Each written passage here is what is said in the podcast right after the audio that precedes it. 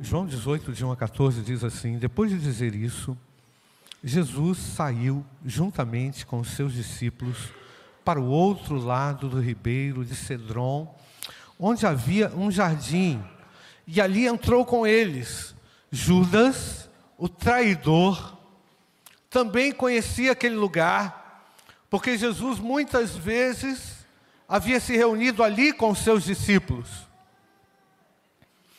Tendo, pois, Judas recebido a escolta e alguns guardas da parte dos principais sacerdotes e fariseus, chegou a esse lugar com lanternas, tochas e armas. Então Jesus, sabendo de tudo que ia acontecer com ele, adiantou-se e perguntou-lhes: A quem vocês estão procurando? E eles responderam: A Jesus, o Nazareno. Então Jesus lhes disse: Sou eu. Ora, Judas, o traidor, também estava com ele. Quando Jesus lhes disse: Sou eu, recuaram e caíram por terra. Percebeu o que está escrito ali, irmãos? Quando Jesus, vamos ver o versículo 6, quando Jesus lhes disse, sou eu, o que aconteceu, irmãos?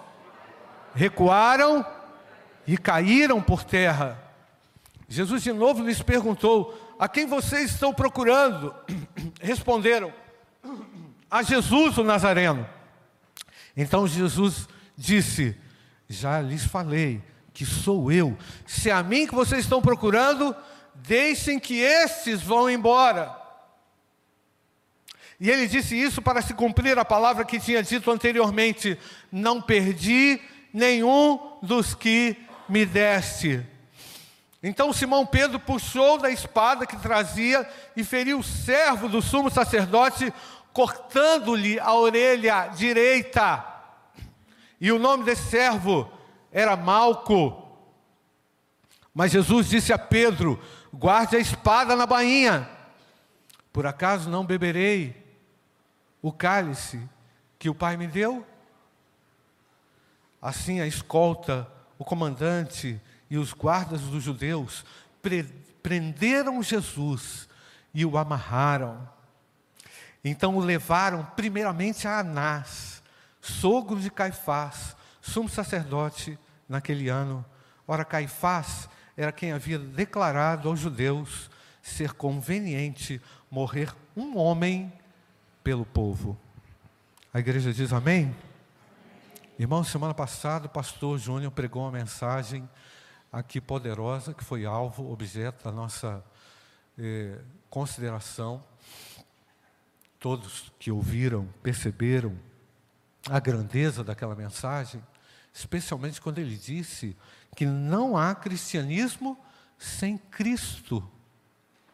Não há, foi isso, pastor? Não há cristianismo sem Cristo. Ele ainda disse: vivemos em novidade de vida. Ele disse: vivemos a realidade do reino de Deus.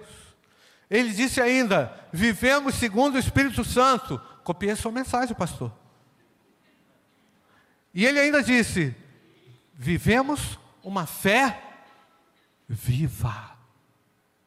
Irmãos, cada tema desse é um veio poderoso para a gente explorar. E pastor, a sua mensagem me fez pensar na nossa reunião que tivemos deliberativa entre os pastores, quando pensamos no tema do acampatos. Qual foi o tema do acampatos? Quem é Jesus? Falei baixinho, porque vocês falaram baixinho também, né? Qual o tema, irmãos? Quem é Jesus? Uma pergunta que está sem resposta na vida de muita gente. Sabia? Muita gente que diz conhecê-lo. E eu fiquei assim, preocupadíssimo com isso, porque estou ainda, porque o que vemos, irmãos, é um distanciamento muito grande daquilo que é o projeto de Deus para uma vida com Deus. Uma vida com Deus precisa ser centrada no Filho de Deus, Jesus, amém, irmãos? Então precisamos conhecê-lo. Adriana, quando você fala aqui, que você batizou em 2007, eu prestei atenção, hein?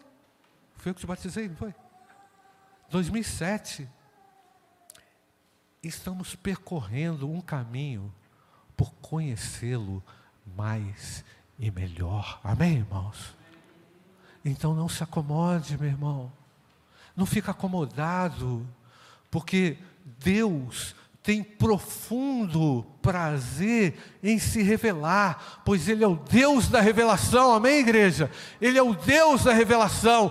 Em Cristo, nós temos a chance de conhecer ainda mais o coração de Deus, os eternos propósitos de Deus, vivermos uma vida em comunhão com Deus, caminharmos juntos estreitamente à vontade de Deus.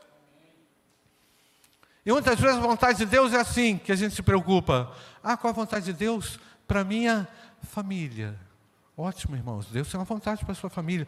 Mas e o meu filho, pastor? Como é que vai ser o meu filho? Ótimo, o seu filho é abençoado já, mas nós temos preocupações, como o pastor orou aqui, muitas vezes egoístas. Sua família não é importante, não? É, glória a Deus. Mas Deus sabe que a sua família é cuidada por Ele mesmo. Ele tem um cuidado especial. À medida em que você se conecta com a vontade dele para a sua vida, e a vontade dele é que a gente se esvazie, para que a gente o conheça ainda mais. Então, irmãos, se eu pudesse mudar esse tema, quem é Jesus, eu mudaria assim, colocaria assim: quem é Jesus para você? Olhando a perspectiva individual. É lógico, porque Cristo se manifesta de uma maneira individual ao nosso coração. E a forma como Jesus é visto individualmente pode ser uma forma completamente diferente de sua intenção de ser revelada, como a Bíblia o apresenta. Aí há um choque entre aquilo que eu pensei que Jesus era e aquilo que realmente Ele é. Eu preciso prosseguir conhecendo a Deus. Precisamos conhecer a Cristo em sua dimensão mais profunda, em suas intenções mais profundas, reveladas na Sua palavra. E quando eu li esse texto, irmãos, eu pensei, gente, o Senhor aqui me revela, me mostra tantas coisas nesse texto que eu preciso explicar isso para a igreja. Quem eu devo ser diante dele, de quem ele é, do que a Bíblia diz que ele é. E aí, irmãos, é importante, a mais importante decisão que você precisa tomar na vida não é a sua decisão profissional. Ah, pastor, está desprezando a profissão? Não. A, a, mais importante decisão na sua vida que você precisa tomar não é com relação a com quem você vai se casar. O casamento não é importante, pastor? É importante. A maior decisão na sua vida é quem é Jesus para mim como ele se conecta comigo na intenção mais profunda no meu coração, para que isso gere, gerando conhecimento de Deus, vai produzir arrependimento, e arrependimento vai produzir vida, glória a Deus, amém, irmãos? E o que a igreja precisa nesse tempo, irmãos, em que a chapa já está quente, foi isso que eu aprendi hoje de manhã. Quem estava aqui de manhã? Pastor, pastor José disse: a chapa já está quente. Está quente ou não está, irmãos? Está nesse tempo em que a chapa já está quente, eu não sei quantos graus não, mas vocês vão me dizer aí quantos graus. Eu preciso revelar ao mundo o amor e a graça de Deus. Amém, irmãos? Você vai ser completo quando você conhecer Jesus. Sabe por quê? Porque quando você conhece Jesus, você se esvazia de si mesmo e você entrega e aí, quando você entrega, o feedback que você tem é profundo, irmãos, porque dar é melhor do que receber. Entregar a sua vida, dedicar a sua vida, consagrar os seus dons, para que você não incorra em nenhuma traição ao Filho de Deus. Olha isso, irmãos.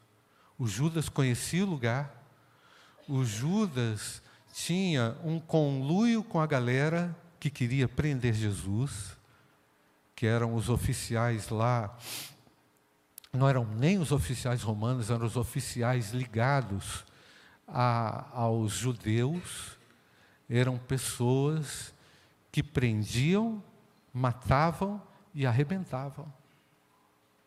Jesus foi tratado como um bandido. Jesus foi tratado como alguém que merecia a morte naquele lugar pelo seu próprio discípulo. Conheceu, viu, sondou, viu milagres, viu tantas coisas, mas não se integrou ao projeto de Deus. Percebeu, irmãos? Viu, conheceu, ficou sabendo, testemunhou, mas na hora do flagrante, foi flagrado na sua má intenção.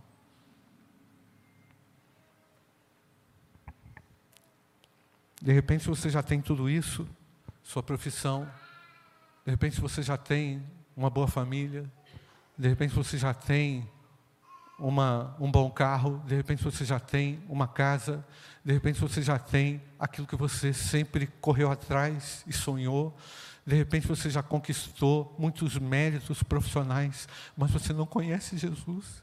O que vai ser da sua vida, meu irmão? O que vai ser da sua vida, meu querido, sem Jesus? O que vai ser da sua eternidade sem Cristo? O que vai ser da sua família se ela não receber diretamente a influência do Evangelho através de você? Meu irmão, meus irmãos, esse texto em análise é um texto que apresenta quem é Jesus de uma forma muito tensa, porque apresenta uma realidade difícil, complexa na, na trajetória de Jesus. Tem um teólogo chamado Matthew Harry, ele nasceu em 1662, e na época em que ele nasceu, irmãos, ele era, um, é, ele era da igreja anglicana na Inglaterra. Naquela época, a igreja anglicana perseguiu mais de dois mil pastores porque esses pastores não se conectaram aos projetos políticos de interesse da igreja anglicana.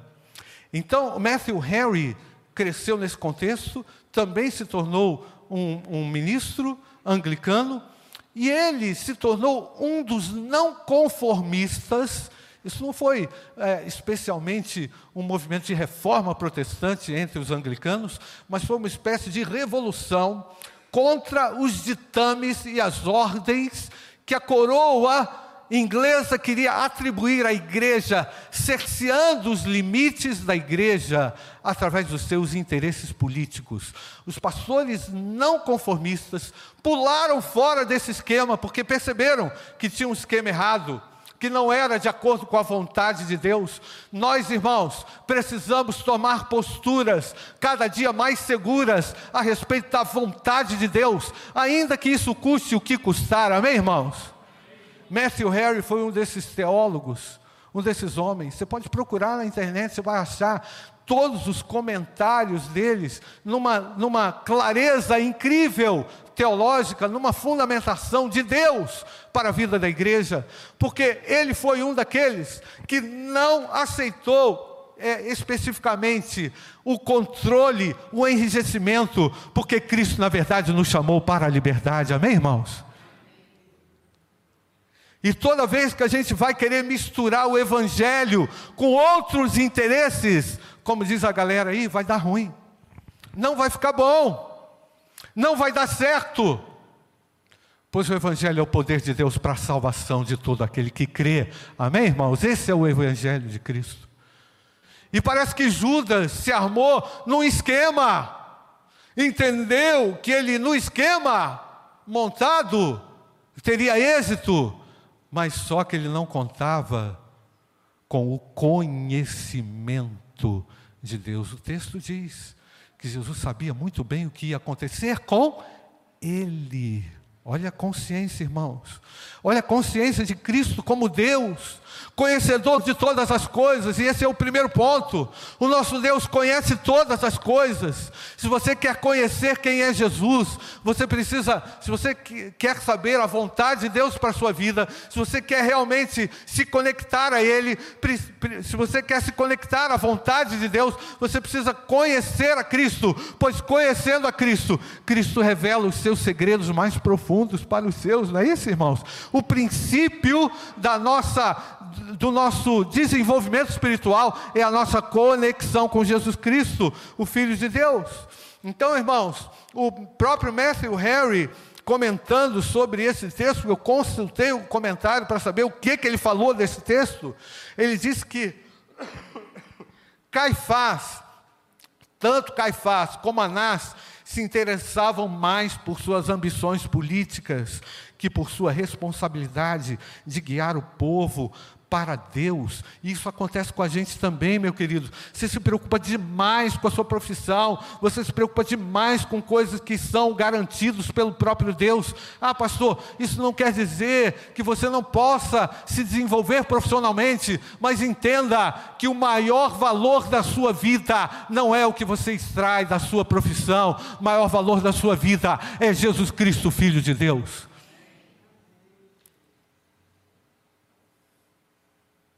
Porque você pode ter tudo isso e continuar vazio.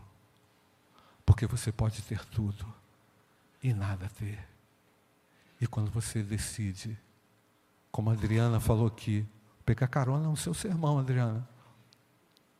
Porque quando você decide se esvaziar, você passa a conhecer o poder do conhecimento de Deus. Por quê?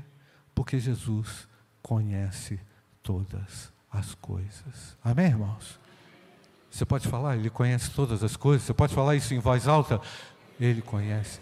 Mais uma vez, irmãos, Ele conhece todas as coisas. E sabe que ali foi o momento da revelação da graça também? Naquele momento, foi a revelação da graça. Porque o segundo ponto é o seguinte: Jesus falou assim: vem cá, vocês vão me prender, beleza. Eu já estou sabendo tudo que vai acontecer comigo, porque o Pai está comigo. Os caras estão achando que estão com tudo, não estão com nada. Né? Quem é que vocês estão procurando? Jesus. Pá, cai todo mundo no chão. Foi ou não foi, irmãos? Cai todo mundo no chão. Você que veio aqui procurando quem é Jesus, a gente não vai fazer esse negócio de cair no chão aqui, não, tá, irmãos? Isso aí é, é outra coisa. Esse negócio não tem que não. Mas eu quero falar para você. Quem é Jesus? Ele tem todo o poder.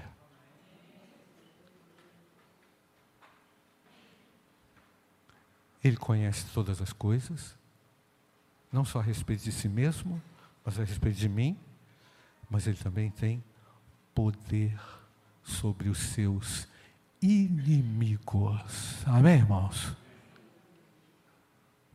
Sabe o que esse texto representa, irmãos? O poderio de Deus quando você está na presença dEle. Ele nos defende, defende ou não, irmãos? Quando você está na presença de Deus, quando você está caminhando direitinho na igreja, em oração, jejum, autoridade, dando seu, sua oferta missionária, participando da igreja, entregando entregando sua vida para servi-lo, você começa a perceber que Deus usa você.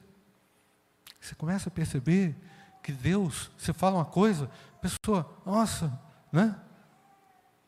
Porque quem está com o Senhor tem poder do Espírito Santo através das suas palavras, porque quem convence é o que, irmãos? É o Espírito Santo de Deus.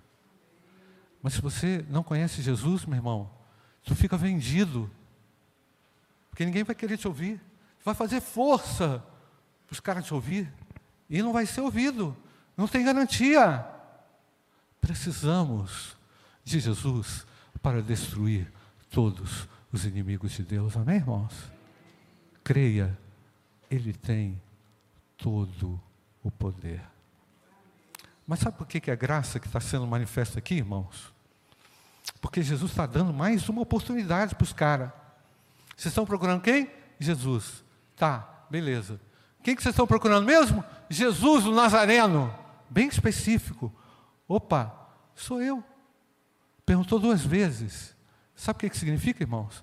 Estou dando a oportunidade para você. Para você não titubear.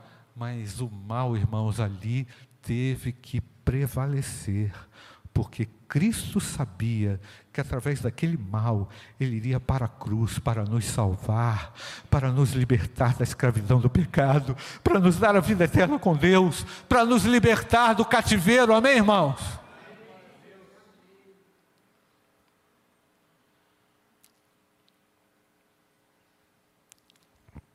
Jesus não foi pego de surpresa na emboscada.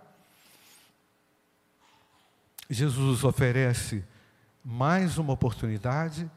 O nome de Jesus, ao ser mencionado, causou a queda dos malfeitores contra a vontade de Deus, uma prova singular e poderosa do, do, da grandeza do Senhor. Mas quem é Jesus? Eu quero dizer aqui com todas as letras que todas as forças do príncipe desse mundo, todas as forças do diabo, todas as forças dos anjos e seus demônios tiveram que se recuar e se prostrar diante daquele que recebeu toda a autoridade do Pai, conforme o texto de João, capítulo 17, versículo 2. Jesus, anteriormente, na sua oração sacerdotal, fala ao Pai, ora ao Pai, Senhor, vai, está chegando a minha hora, eu intercedo não só por mim, mas por ele, eu intercedo por estes que tu me destes, para que a tua palavra esteja nele, neles, e eles tenham autoridade diante do mundo. Meu querido, você recebeu a autoridade de Jesus Cristo, Filho de Deus.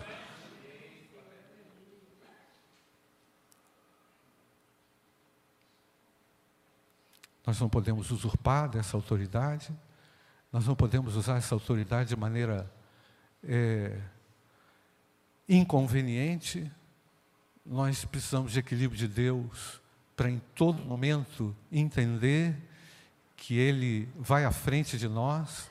Você, quero falar com você, que está aí no seu dia a dia, desesperado, porque está achando que, que as coisas vão dar errada. Hoje o pastor falou isso, né? o cara acha que vai dar tudo errado e tal. É, fica uma. É, irmãos, é, é, o seguinte: às vezes você pensa que está tudo destruído, mas creia que a palavra de Deus há de prevalecer na sua boca diante dos seus inimigos, que são os inimigos de Deus, na verdade. Jesus estava se oferecendo tranquilamente, pois ele estava acima daquela situação. Tanto sim que ao perceber a violência, Jesus podia falar que vamos quebrar o pau em cima deles, vamos embora, todo mundo, né? vamos, vamos terminar com eles. Mas Jesus não fez isso. Por que, que ele não fez? Porque a linguagem do cristão é a linguagem do amor. Às vezes você está numa situação que você podia destruir alguém, você podia acabar com alguém, não é? De repente você está numa posição que você tinha a oportunidade de você querer se dar bem, prevalecer numa situação, mas você não faz isso, porque a vingança pertence ao nosso Deus.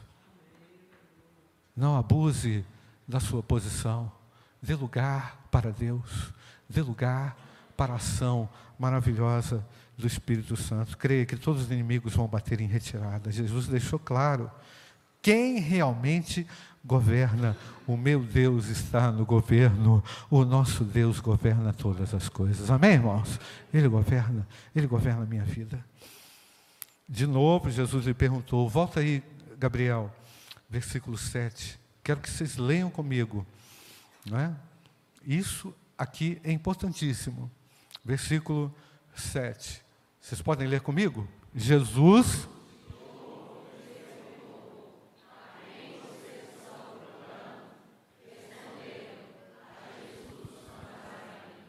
O oito, Gabriel. Já lhes falei que sou eu.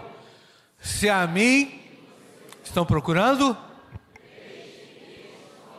olha o detalhe do texto. Estão procurando mim. Então a conversa é comigo. Vocês querem conversar comigo. Vocês vieram com lanternas, varapaus para me arrebentar. Beleza, ótimo, eu estou aqui. Mas não mexe com eles, não. Olha o sentido disso. Olha o sentido espiritual profundo disso para a nossa vida. Jesus cuida dos seus. Se tem algo que Jesus se importa, é com a sua vida.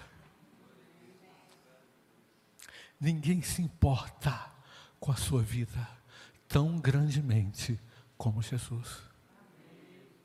Olha isso, irmãos. Olha isso. O que, que Jesus estava falando aqui?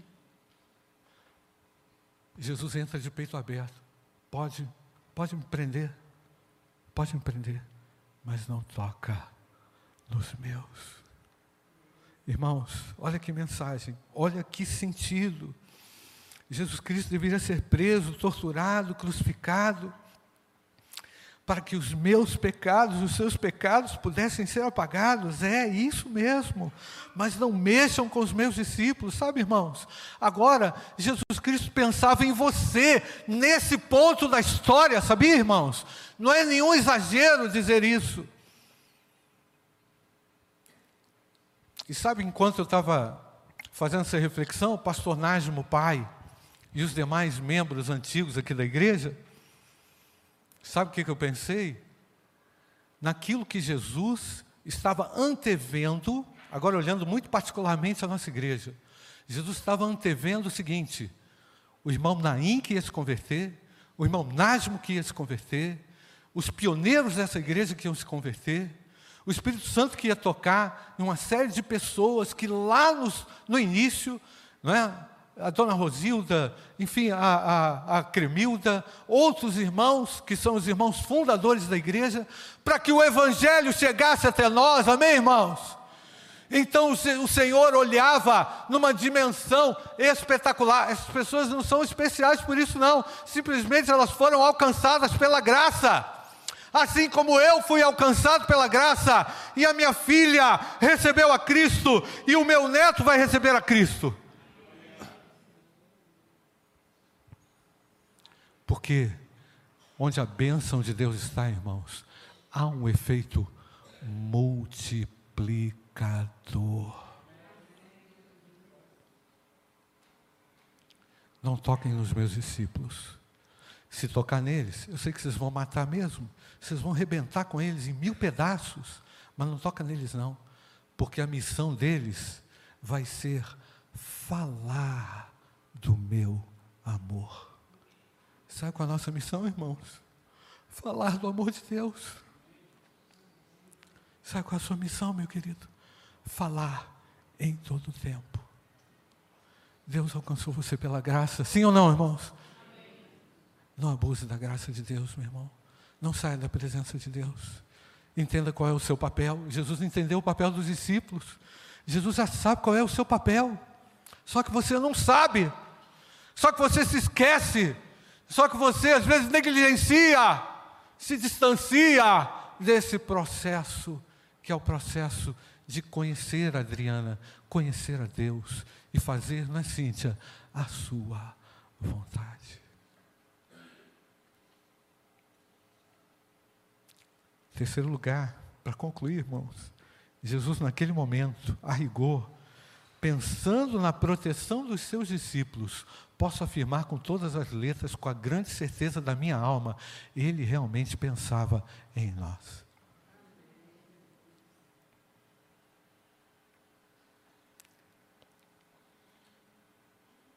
Porque Jesus queria proteger os seus discípulos da prisão. Agora, irmãos, o Dr. John MacArthur, a respeito desse texto, uma outra obra que eu consultei, a respeito dessa passagem, ele diz o seguinte: o Senhor é o bom pastor, porque ele protege as suas ovelhas. Ele não é como um mercenário que fugiu quando viu o lobo se aproximando.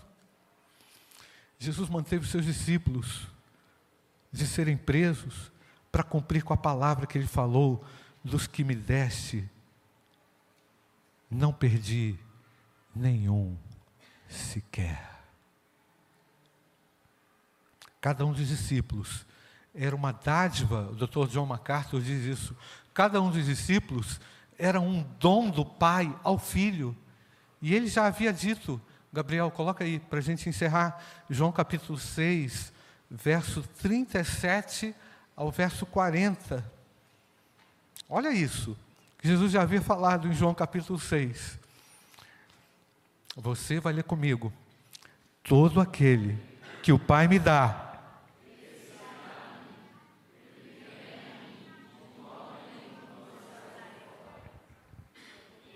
desci do céu, a minha própria vontade daquele que me enviou.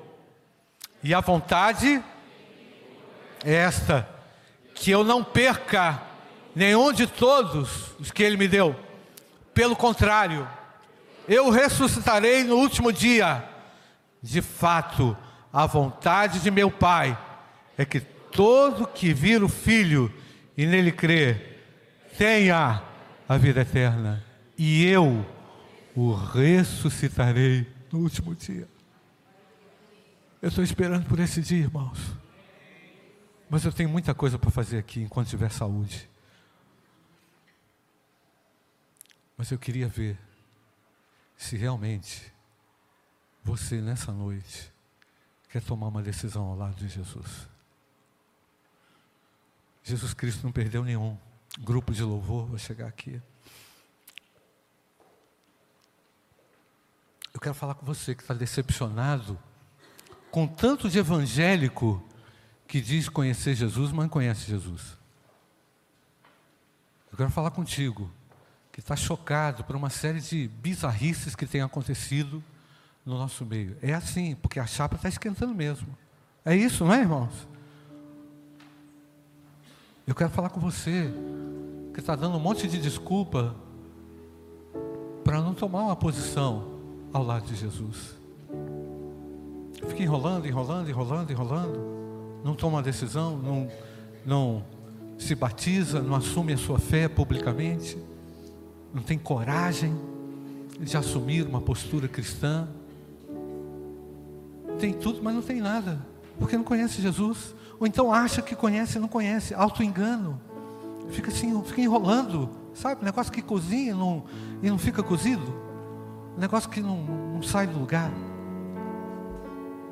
Você não está aqui, eu vou usar a palavra do meu amigo, pastor Fernando. Você não está aqui a passeio. Deus trouxe você aqui, porque você precisa conhecer Jesus. Ele é o Filho de Deus. Não se deixe surpreender por aqueles que dizem que conhecem a Cristo, mas não vivem como discípulos. Não se deixe levar pelo mau testemunho daqueles que dizem ser crentes, mas não vivem como os escolhidos de Deus. Não se deixe levar pelos que dizem estar nas mãos de Deus, mas não agem de acordo com a vontade de Deus. Jesus não se surpreendeu, pego na emboscada, ele já sabia o que ia acontecer. Jesus deixou claro quem realmente governa. E Jesus ao defender os discípulos, pensava em você. Eu quero falar com você, feche seus olhos. Que precisa tomar uma decisão ao lado de Jesus Cristo, Filho de Deus. E deixar o seu coração ser tomado pela graça salvadora de Jesus Cristo. A graça salvadora chega ao seu coração quando você se arrepende dos seus pecados. Senhor, vivi uma vida egoísta, vivi uma vida só pensando na minha vontade. Tudo que eu faço, eu penso, eu sou totalmente centrado em mim. Pastor, eu estou ficando uma pessoa irritante, irritável, porque eu só penso em mim. Você não pensa em ninguém, você não faz nada para ninguém. Você fica dando esmola para Deus. Deus não quer sua esmola, não. Deus quer o seu coração. Deus quer a sua vida. Deus quer usar você. Deus quer usar você. Mas você precisa conhecer Jesus e entregar a sua vida a Jesus.